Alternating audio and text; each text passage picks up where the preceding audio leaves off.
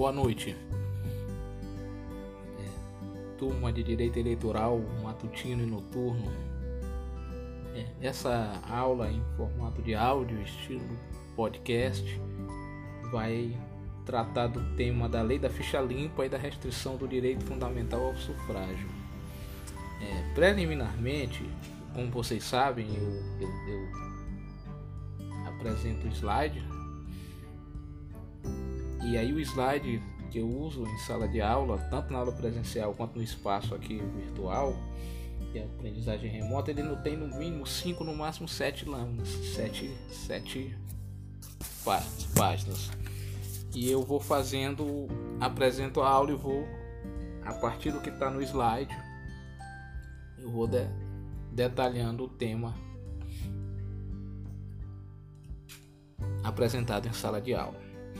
Então vamos. O, o, o tema é a lei da ficha limpa e a restrição ao direito fundamental do sufrágio. Então no primeiro slide que vocês já têm em mãos, o primeiro slide que vocês têm em mãos, há duas colocações, duas modalidades de inelegibilidade, a inata e a inelegibilidade combinada é importante logo a gente distinguir e diferenciar as duas modalidades de inelegibilidade. Primeiro a gente vai trabalhando o conceito de inelegibilidade para fazer esse processo de distinção dessas duas modalidades. O que é inelegibilidade?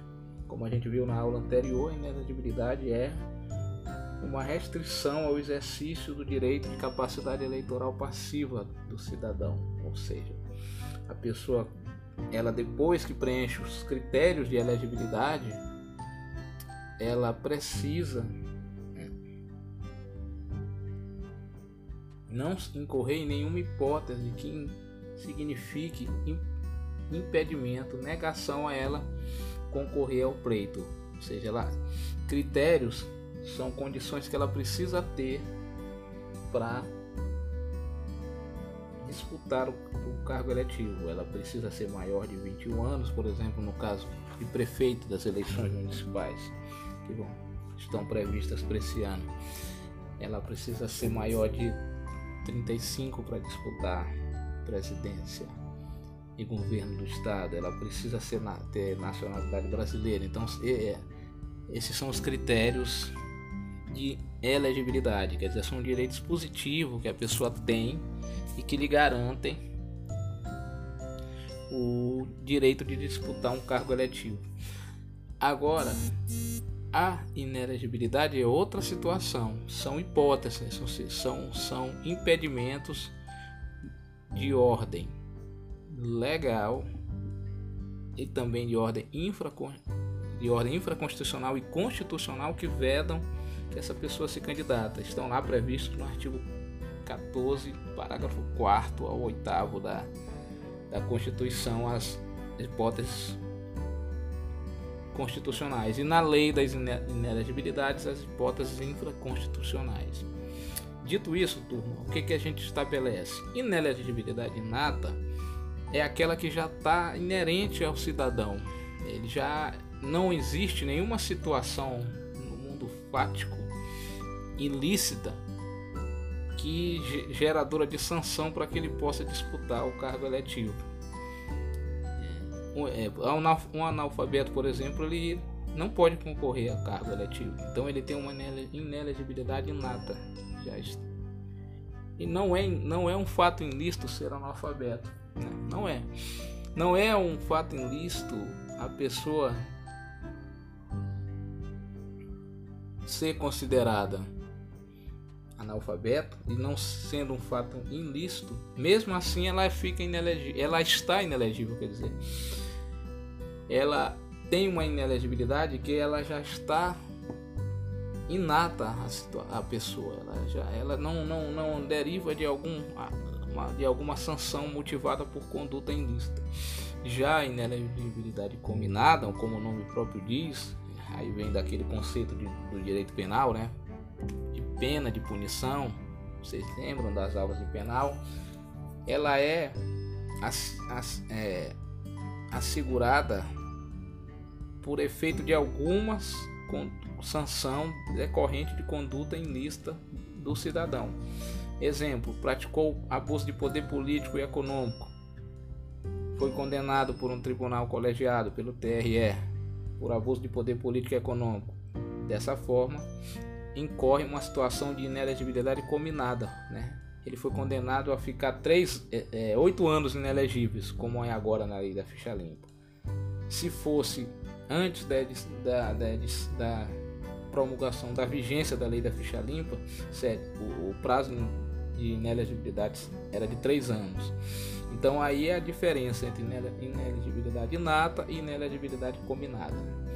Uma é uma condição que está presente independente de qualquer situação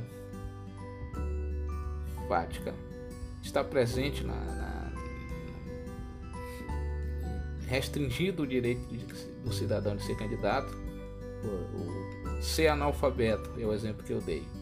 Não é, não é nenhum ato ilícito, mas é um, uma situação que incorre em impedimento para o cara se eleger, para o cidadão concorrer a um cargo eletivo. Então é inata, é uma inelegibilidade inata.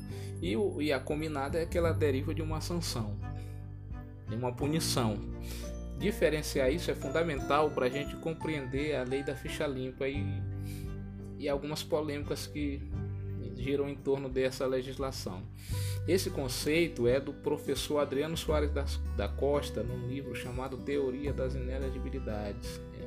Fez esse trabalho há mais de 22 anos e é um dos maiores eleitoralistas, especialistas em direito eleitoral que a gente tem. Adriano Soares da Costa. Ele trabalhou esse conceito a partir da teoria geral do direito e estabeleceu essas duas modalidades de inelegibilidade a inata, que não tenha nenhuma relação com conduta ilícita praticada pelo cidadão, eu citei o caso do cidadão ser analfabeto, e a combinada, que deriva de uma aplicação de alguma sanção pelo ordenamento jurídico, prevista no ordenamento jurídico ao, ao cidadão. Feita essa distinção, é, a gente adentra especificamente no, no campo das hipóteses de inelegibilidade combinadas hum, trazidas na lei da ficha limpa. Aí no segundo slide eu, eu trago aqui troca de, de, medicamentos por voto levou à cassação de prefeito. Mas é uma manchete de 2014 que mostra uma situação específica de inelegibilidade combinada. De inelegibilidade motivada por sanção presente na lei da ficha limpa, né? na lei complementar 75 2010, que não substituiu a lei das inelegibilidades, ela apenas alterou a redação da lei 6490. Então, é para como estabelece a Constituição, uma lei complementar é que a lei que pode estabelecer hipóteses de inelegibilidades, até porque a, o processo de aprovação da lei complementar é mais rigoroso do que a da lei ordinária. Na lei complementar existe uma, existe uma maioria absoluta do parlamento para aprovação da lei complementar. Então a lei complementar 135/2010 importante, ela não substitui a lei das inelegibilidades, ela modifica a lei das inelegibilidades, a lei 64/90 e ela inclui outras hipóteses de inelegibilidade e a maioria delas, a grande maioria, inelegibilidades decorrentes de sanção de alguma atitude ilícita na vida pregressa do candidato que gerou uma sanção. Dá o exemplo, por exemplo, da, da, da linha E do artigo 2 da lei da ficha limpa. Os que forem condenados em decisão transitada e julgada ou proferida por órgão colegiado, desde a condenação até o transcurso de oito anos, aí ela lista vários crimes: crimes contra a economia popular, contra o patrimônio privado, lavagem de, de bens, de dinheiro, tráfico de drogas, trabalho escravo, organização criminosa. Né?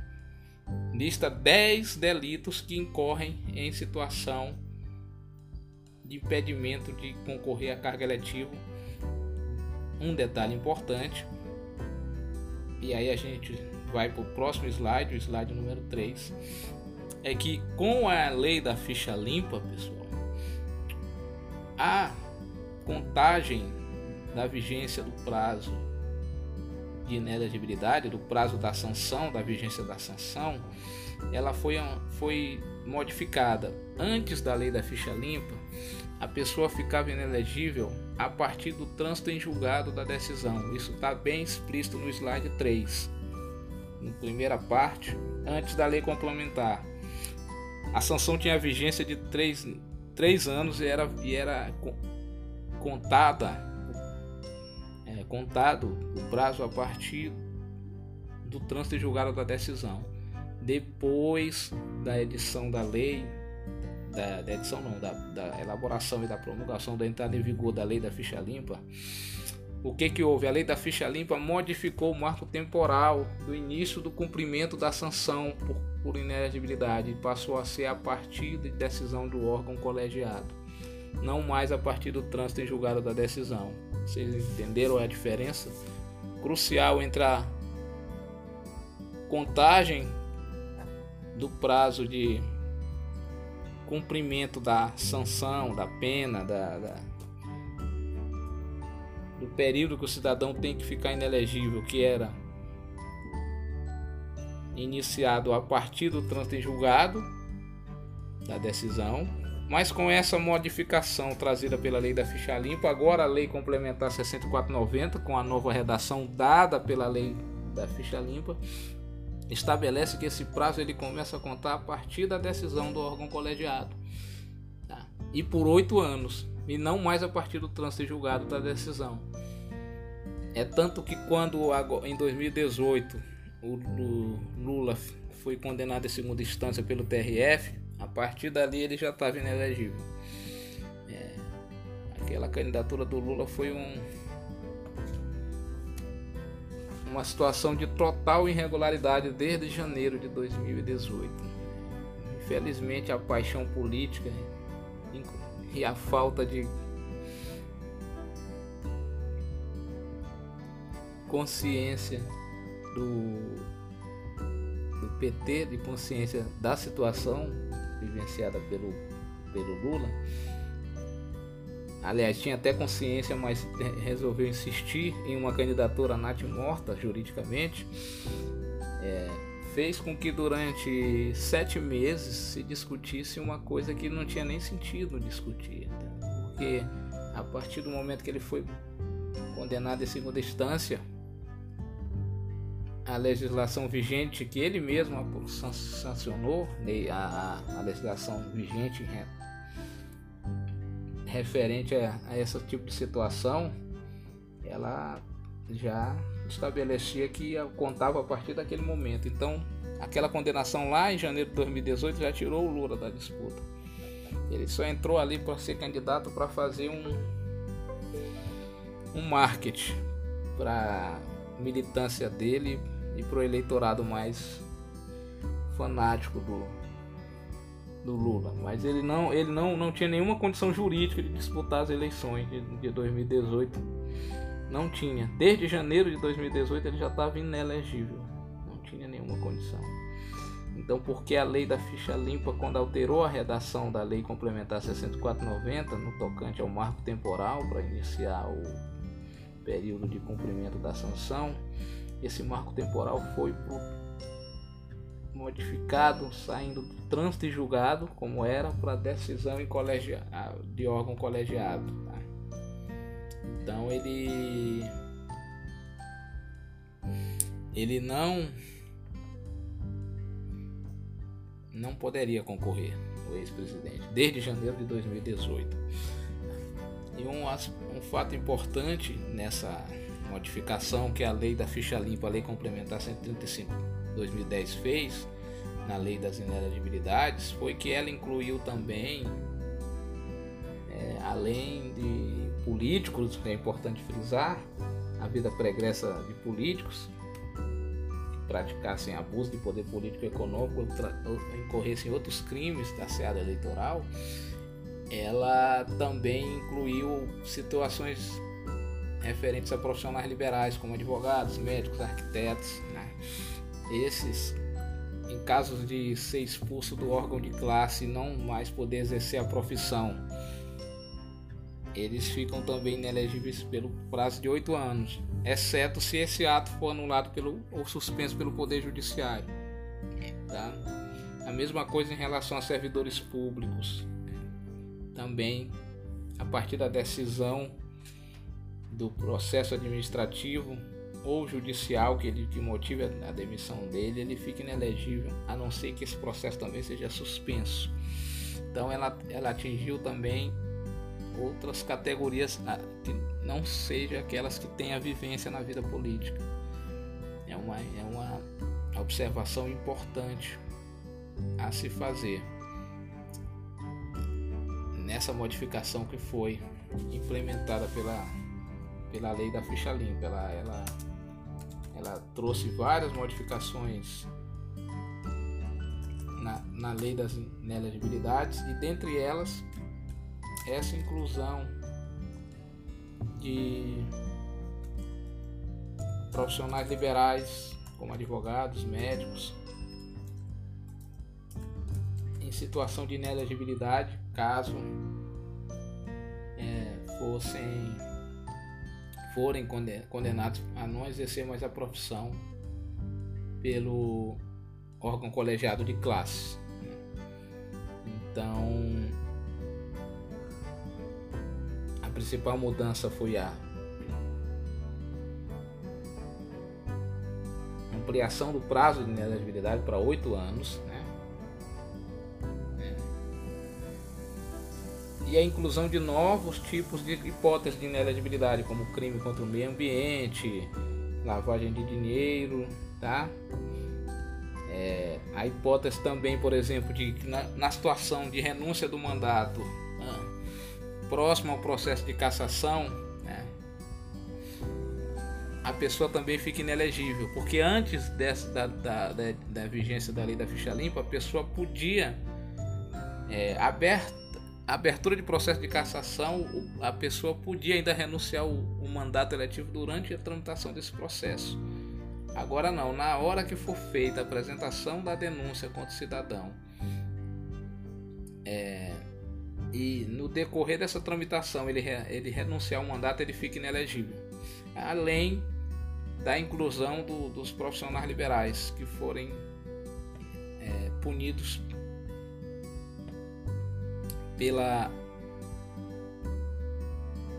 categoria, pelo órgão de classe da categoria, para ficarem impedidos de exercer a profissão. Então isso também é,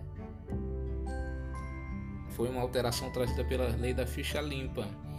Também outra alteração importante vocês saberem que não é apenas uma condenação no âmbito penal, pode ser em qualquer esfera, desde que seja proferida por órgão colegiado.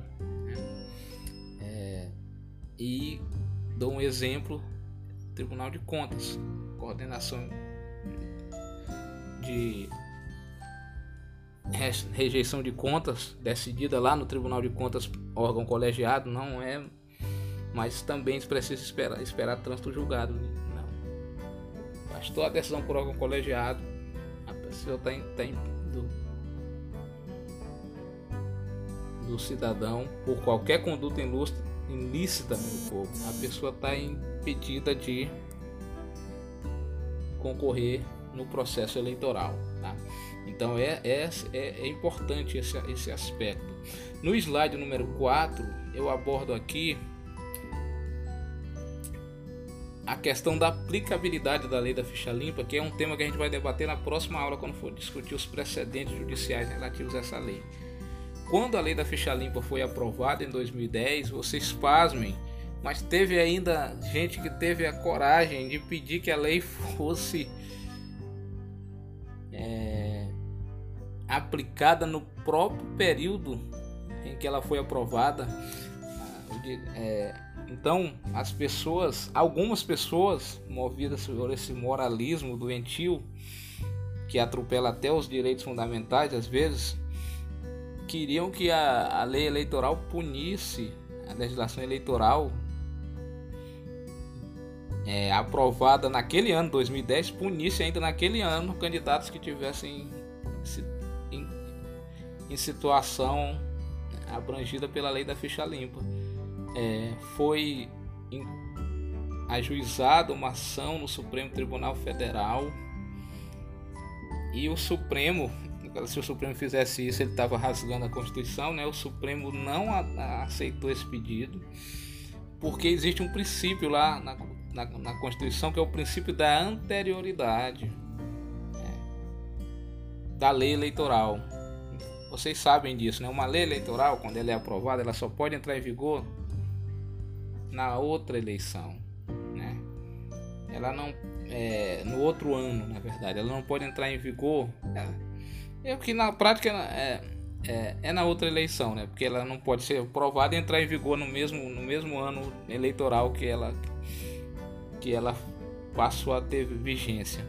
Então, o Supremo decidiu que não, não poderia se aplicar a Lei 185/2010, a, a lei da complementar, que mudou a lei das inelegibilidades no, naquele, naquele ano, porque aí isso rasgava o princípio da.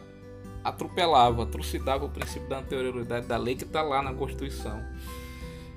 Felizmente o Supremo não, não tomou essa atitude, né? mas referendou todo o outro caráter material de conteúdo da lei da ficha limpa dizendo que ela era plenamente constitucional. E aí no quinto slide vocês veem que eu destaco aqui que servidores públicos e juízes punidos com aposentadoria compulsória também são incluídos na lei da ficha limpa. Então é, é uma lei que, como eu frisei, ela não abrange só a classe política, é importante pontuar, mas ela abrange outras categorias, inclusive advogados, né? E que trouxe, é, fazendo uma retrospectiva, já encerrando aqui a aula, trouxe como principal mudança é, o aumento do prazo de, de cumprimento da, da, da, da sanção de inelegibilidade de 3 para 8 anos. A mudança no marco temporal para o cumprimento dessa sanção, que passou a ser de não mais do trânsito julgado da decisão, mas a partir da decisão de órgão colegiado. E a terceira grande mudança foi a inclusão de novas hipóteses de inelegibilidade, inclusive contemplando profissionais liberais punidos com a pena de não exercer mais a profissão pelo órgão de classe. Então essas são as grandes assim, alterações que eu destaco na lei da ficha limpa, é, que foi lei motivada por um projeto de iniciativa popular. E vocês já sabem o que é projeto de iniciativa popular, a gente discutiu isso numa das aulas. Né? Ela foi decorrente de uma grande movimentação popular por, e é, digamos potencializada pela mídia que levou a milhões de assinaturas e a aprovação por unanimidade dessa lei, sem nem ao menos questionar nenhum aspecto. Nem aí eu vou pontuar o princípio da presunção da inocência, porque diz a Constituição que ninguém pode ser considerado culpado até o trânsito em julgado da decisão. E a lei da ficha limpa jogou para as favas esse princípio, mas naquele afã de moralizar o processo eleitoral e, e que é um, uma medida justa, não, não, eu não sou contra a lei da ficha limpa, eu só, só pondero que ela foi aprovada de maneira soldada e, e atropelou nesse processo alguns direitos fundamentais. E na próxima aula a gente vai, quando, quando se discutir a aplicação da lei da ficha limpa, a interpretação dela pelo Supremo Tribunal Federal, a gente vai ver que a coisa realmente é estarrecedora as decisões que o Supremo tem tomado em relação à, à lei da ficha limpa. Então, bons estudos para vocês e até a próxima aula, pessoal. É, essa aula vai estar disponível aqui no AVA e eu vou passar ela também no grupo, tá? Compartilhar no grupo, tá ok? Bons estudos aí para vocês.